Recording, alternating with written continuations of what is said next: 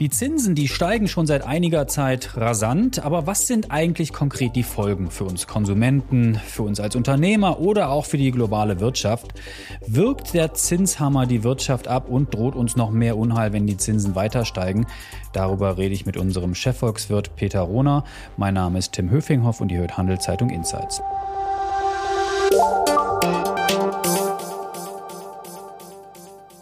Hallo Peter. Hallo Tim. Du, seit rund einem Jahr, da klettern ja die Zinsen. Nun kann man sagen, ja, davon spüre ich in meinem alltäglichen Leben nicht so viel. Aber dem ist natürlich nicht so. Die Zinsen haben eine wichtige Bedeutung für uns alle. Als Wirtschaftssubjekte sozusagen sind wir ja in dieser großen Ökonomie. Deshalb an dich die Frage, ist das jetzt eigentlich ein gutes oder ein schlechtes Zeichen, dass die Zinsen so zugelegt haben?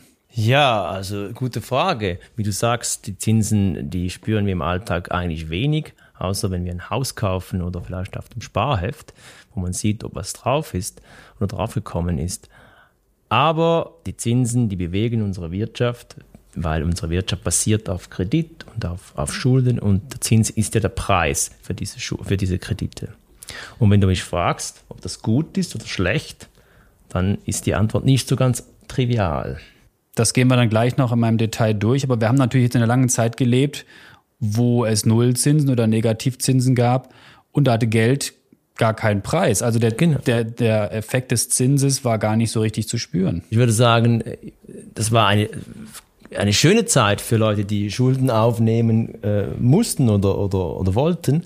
Das Geld hatte fast keinen Preis mehr, aber aus äh, volkswirtschaftlicher Sicht ist das auch ein bisschen problematisch ein Zins ist ja da und das soll ein Signal sein und eben ein Preis. Ein Knappheitssignal auch. Ein Knappheitssignal. Und diese Nullzinsphase, die wir hatten, die hat auch an vielen Orten zu einer Fehlallokation geführt und vielleicht zur Verschwendung von, von, von Geld.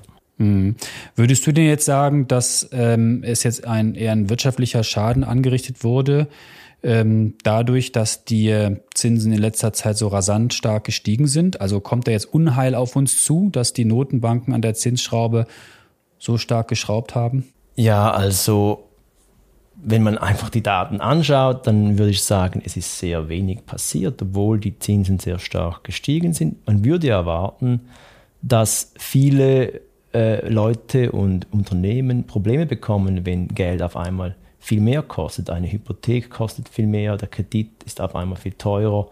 Und das führt zu Problemen, wenn die Einnahmen nicht stimmen. Und ich würde sagen, es ist erstaunlich wenig passiert in den letzten zwei Jahren, obwohl die Zinsen massiv gestiegen sind. Wenn man einen Schritt zurückgeht und sieht, wie stark die Zinsen damals gefallen waren, wie tief sie waren, Nullzinsphase und wie mhm. stark sie dann erhöht wurden, kann man sogar von einem Zinshammer sprechen sozusagen, der auf uns einprügelt und du sagst, wir haben einen Zinshammer, aber die Spuren sind gar nicht so stark, also die Schäden sind gar nicht so groß, dass wir bisher äh, sehen, was da angerichtet wurde. Wir müssten eigentlich einen größeren Schaden in unserer Ökonomie erwarten.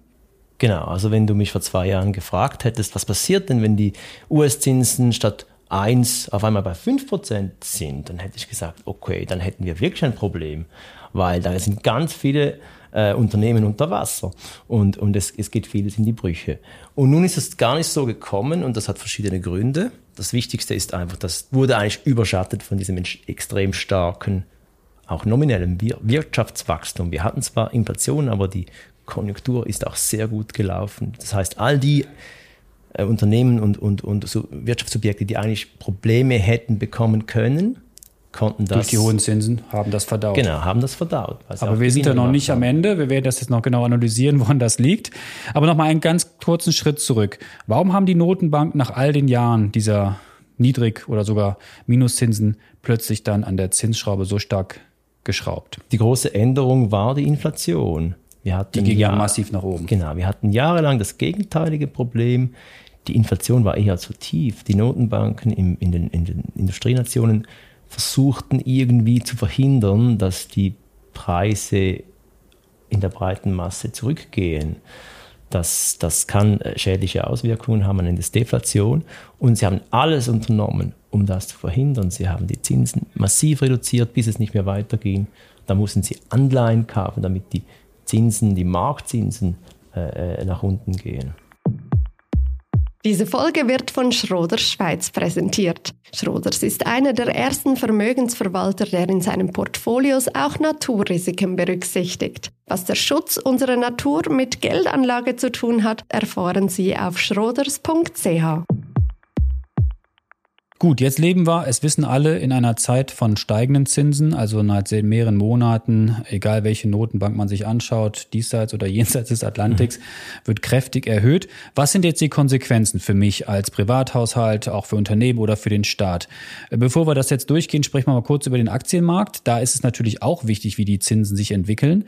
Äh, steigende Zinsen, sagt man, sind eigentlich Gift für Aktienmärkte, aber die Aktienmärkte sind gar nicht abgestürzt so stark, ja, wie man Ja, so stark. Würde. Ja, auch das ist, ist nicht so stark abgestürzt. Aber es gab doch immer wieder Phasen, sie sind definitiv schwächer als in den Jahren zuvor, als, als in der Tendenz die Zinsen immer weiter nach unten gingen. Aber hier sind es zwei Effekte. Auf der einen Seite äh, gibt es einen Bewertungseffekt. Wenn die Zinsen steigen, dann sind zukünftige Cashflows weniger wert, weil diese auf die Gegenwart abdiskontiert werden, müssen. Das ist ein Effekt und den sieht man vor allem bei, bei, bei Wachstumsunternehmen und im Tech-Bereich. Ansonsten bedeuten ja steigende Zinsen auch, dass sich die Wirtschaft dynamisch entwickelt und es auch Inflation ist ein, ein Ausdruck von, von hoher Dynamik, je nachdem. Und das kann bedeuten, dass es den Unternehmen gar nicht so schlecht geht. Gut, reden wir über die Privaten jetzt. Also wie bin ich als Privathaushalt, äh, als Wirtschaftsobjekt sozusagen betroffen von steigenden oder von, von sinkenden Zinsen? Gibt es da Beispiele, die du nennen kannst? Ja, natürlich ganz konkret für, für private Haushalte es, sind die Zinsen relevant für, für alle, die eine Hypothek haben oder wollen. Und hier ist der Effekt so, dass wer neu ein Haus, Haus kauft oder eine Wohnung und eine Hypothek abschließt, der bezahlt heute deutlich mehr für diese, für diese also an Zinsen. Das sind früher war, also sind vielleicht zwei Prozent mehr als, als vor zwei Jahren. Ähm, nun ist es aber so, dass das ist jetzt für Neukäufer. Aber interessant am, am Immobilienmarkt ist eben, dass die große Masse von diesem Zinsanstieg noch nicht betroffen ist. Weil die schon eine Hypothek haben seit Die haben Jahren. schon eine. Und das, das gibt, es gibt Daten, die zeigen, dass in den USA, aber auch in der Schweiz, dass der, der Zinseffekt insgesamt auf dem ganzen Bestand an Hypotheken, der ist nur ein halbes Prozent und nicht diese zwei oder vier Prozent, der für Neuhypotheken ähm, äh, dazugekommen Das heißt, der Zinshammer, um im Bild zu bleiben, den wir erleben, der wirkt nicht so stark auf den Immobilienmarkt aus den genannten Gründen. Genau, er wirkt dann halt verzögert. Das kommt alles sehr verzögert. Ein Beispiel ist auch der, das ist ein neues Thema, das ist der Referenzzinssatz. Der wird ja auch gemessen an dem durchschnittlichen Zins, der bezahlt wird der für die, für die, zur Bestimmung der, der Mieten. Und dieser ist auch extrem träge. Das heißt, für Menschen, die nicht kaufen oder gekauft haben, sondern mieten, für die wirkt natürlich auch eine Zinsentscheidung dann auch. Genau, die wirkt auch über diesen Referenzzinssatz, aber verzögert, der aber verzögert. es wird auch Alles dazu führen, dass wahrscheinlich die Miete auch aus diesem Grund und aus anderen Gründen wahrscheinlich in Zukunft zulegen wird. Genau. Reden wir über die Unternehmen. Wie sind die betroffen? Wie eingangs gesagt, Unternehmen sind auch im Wirtschaftssystem, die basieren, ihr Geschäft basiert auf Fremdkapital auf der einen Seite und das verteuert sich massiv. Also wenn sie Schulden genau. machen. Und auch hier ist aber die Frage, wie ist das Fremdkapital strukturiert? Sind es kurzfristige Kredite? Deren Zins täglich angepasst wird. Das heißt, dort steigen die Zinskosten sofort. Oder sind es zum Beispiel langfristige Anleihen, wo Sie für 10, 20 Jahre haben Sie sich am Kapitalmarkt finanziert, vielleicht vor zwei Jahren zu 0,5 Prozent. Und den bezahlen Sie heute noch, diesen Satz, egal wo die Zinsen jetzt sind. Und deshalb verzögert sich auch da dieser Zinseffekt. Bleiben wir kurz bei den Unternehmen. Wir haben viel gelesen und gehört über den ähm, österreichischen Investor Benko, der gebaut hat und baut. Und plötzlich äh, lesen wir von Schieflagen. Was hat das mit Zinsen zu tun? Ich würde sagen, es ist eine Schnittmenge zwischen den Zinsproblemen am Immobilienmarkt. Ich habe, wir haben gesehen, dass auch Immobilienbewertungen werden angepasst durch den Zinseffekt. Weil es ist ein ähnlicher, es ist eine, es werden die zukünftigen Mieten, die müssen auf heute abdiskontiert werden. Das ist ähnlich wie also der Cashflow wie bei Unternehmen. Das spielt eine Rolle. Also auf einmal sind dann Immobilien weniger wert. Und der zweite Effekt ist, dass ganz viele Investoren da gehebelt mit viel Fremdkapital agieren. Und ich kenne die Zahlen nicht bei, bei Bankus äh, Imperium, aber es scheint, der ist mit den Zinsen ans Limit gegangen und mit dem Fremdkapital. Vieles davon ist kurzfristig und nicht langfristig. Und wenn da die Zinsen steigen, dann steigen seine Kosten und er ist dann irgendwann unter Wasser. Und die Baustelle wird nicht weiter bearbeitet. Das, das Haus, was wir da in den Medien genau. mal gesehen haben, ja. wird nicht weiter gebaut. Du, reden wir ähm, nicht jetzt über Unternehmen, sondern über die Staaten. Äh, das ist jetzt so ein Konstrukt, wo man sagt, hm, ich bin ja Bürger eines Staates und das muss mich vielleicht nicht sofort interessieren, wenn die Zinsen da steigen oder sinken. Aber trotzdem hat das natürlich für die Verschuldung eines Staates enorme Folgen, wenn die Zinsen steigen oder sinken und für mich als Bürger natürlich dann auch. Ja, natürlich. Das ist dann, das dann so die, wie der, der letzte die letzte Bastion eigentlich. Also wir haben, es, es können dann, die Befahrten können Probleme bekommen, aber der Staat, der gilt ja als sicher, der hat ja auch, die, die Einnahmen hängen nicht so stark von der Konjunktur ab, der kann ja einfach besteuern und dann kommt das Geld rein. Es ist weniger die Frage, ob ein Staat deswegen hm, bankrott geht. Das gibt es nur in den Schwellenländern, dass das mal passiert. Aber auch der Staat bekommt äh, höhere Zinskosten und muss die irgendwie bezahlen. Also es gibt da Daten aus den USA, das sind im laufenden Jahr sind es bereits 600 Milliarden, die die USA für die Zinsen bezahlt haben. Das ist doppelt so viel wie vor, vor drei Jahren oder vor vier Jahren. Und das ist Geld, das nicht für Schulen und Polizei mehr, nicht mehr da ist. Das heißt, man spürt als Bürger schon, wenn mein Staat hochverschuldet ist mhm. und eine Zinslast bedienen muss, und dann eben Dienstleistungen, wie du es beschrieben hast, dann für mich nicht verfügbar sind. Also genau. wir sind in der Schweiz in der guten Situation, dass die Schuldenlast sehr gering ist mhm. und äh, die Services sozusagen für den Bürger sehr hoch sind, mhm. aufgrund auch der, der strengen Fiskalpolitik, die äh, in diesem Land gemacht wird. Genau, ja. Also die Schweiz ist da weit weg von, von Problemen, weil die Verschuldung ist viel tiefer und die Zinsen sind auch nie so stark angestiegen wie, wie in den USA oder in der Eurozone. Und es ist schon jetzt ein, ein, ein kritischer Moment, weil über die letzten 10, 20 Jahre haben alle auch, auch, äh, auch in der Ökonomie war der Konsens, ja, wir, wir betrachten die Verschuldung eigentlich nur noch aus dem Blickwinkel vom, von, den, von der Schuldentragfähigkeit. Und da kann man einsetzen, wo ist der Zins und dann sind auch hohe Schulden kein Problem. Und das war halt das Paradigma über, über die Jahre, als die Zinsen so tief waren. Man konnte sagen, okay, Schulden sind eigentlich kein Problem, solange die Zinsen so tief sind. Aber jetzt auf einmal gilt das nicht mehr überall, oder? Wo man auf einmal merkt, okay, das wird doch zum Problem. Jetzt haben wir gerade über Amerika gesprochen und jetzt über die Schweiz. Was ich interessant finde, dass die Immobilienmärkte dort ähm, ganz anders äh, funktionieren, dass die Zinsen sich dort auch anders, anders auswirken. Wie erklärst du das? Ja, so ganz anders ist es eigentlich nicht, aber interessant ist einfach, es ist ein Effekt, man nennt ihn Lock-in-Effekt und den gibt es auch in der Schweiz. Weil eben neue Hypotheken so teuer sind, bleiben die Leute in ihren Häusern und für die neuen Käufer gibt es gar keine Objekte, plus sie können es sich auch nicht leisten, weil die Zinsen so hoch sind. Das heißt, wir sehen etwas Seltsames, die Preise kommen runter, aber nicht so dramatisch also es, es, es kann kein, es passiert kein Crash, das weil eigentlich niemand, nicht ausgeweitet. Genau, weil niemand eigentlich verkauft. Das heißt, wir spüren schon den Zinshammer sozusagen in den verschiedenen Branchen und Bereichen, aber mit Verzögerung zum Teil. Mit Verzögerung und nicht in einer dramatischen Form. Diese Folge wird von Schroders Schweiz unterstützt. Wie Schroders Nachhaltigkeit in seinem Investmentprozess integriert und Fortschritte misst, erfahren Sie unter schroders.ch.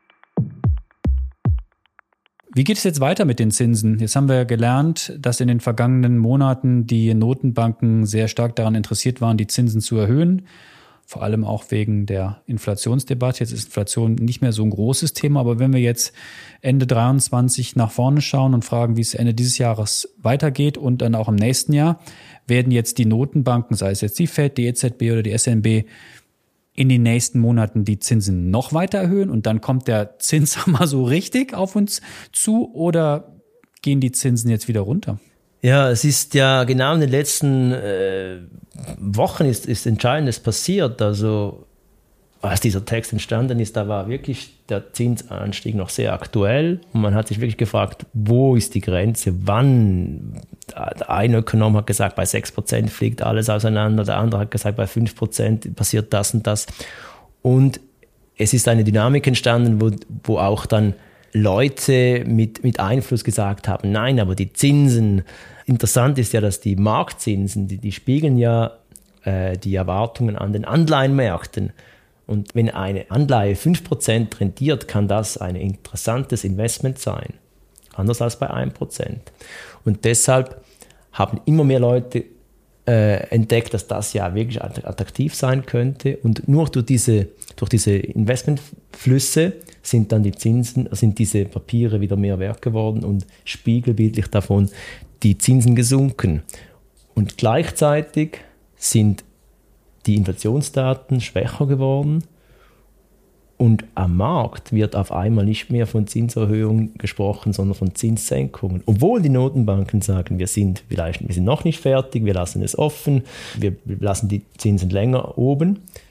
Die Investoren und der Markt sind nicht mehr so überzeugt davon und setzen auf fallende Zinsen. Das heißt aber auch, dass die ganze Dramatik dieses Zinsanstiegs bei den Anleihen schon wieder, schon wieder etwas verloren hat an, an Stärke.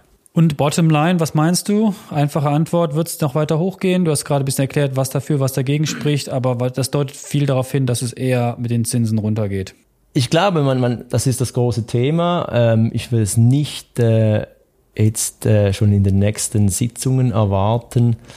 Ähm, es sieht danach aus, dass die Notenbanken jetzt stillhalten und abwarten, was passiert. Und dann ist es sehr datenabhängig. Ich würde jetzt, das ist jetzt klingt etwas langweilig, ich würde sagen, die Zinsen bleiben noch länger höher aber, und sie steigen nicht mehr.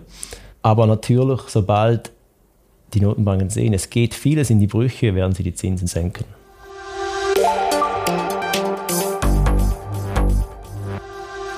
Peter, danke dir für deine Insights. Mehr ähm, Infos zum Thema Zinsen auf handelszeitung.ch. Und wenn ihr Fragen oder Themenideen für unseren Podcast habt, dann schreibt uns doch an podcast.handelszeitung.ch. Podcast.handelszeitung.ch. Da erreicht ihr uns. Und wir freuen uns nicht nur über eure Rückmeldungen, sondern noch mehr, wenn ihr uns abonniert, sei es bei Spotify, Apple oder wo auch immer ihr uns zuhört. Bleibt gesund, bis zum nächsten Mal. Danke dir, Peter. Ciao. Danke dir. Tschüss.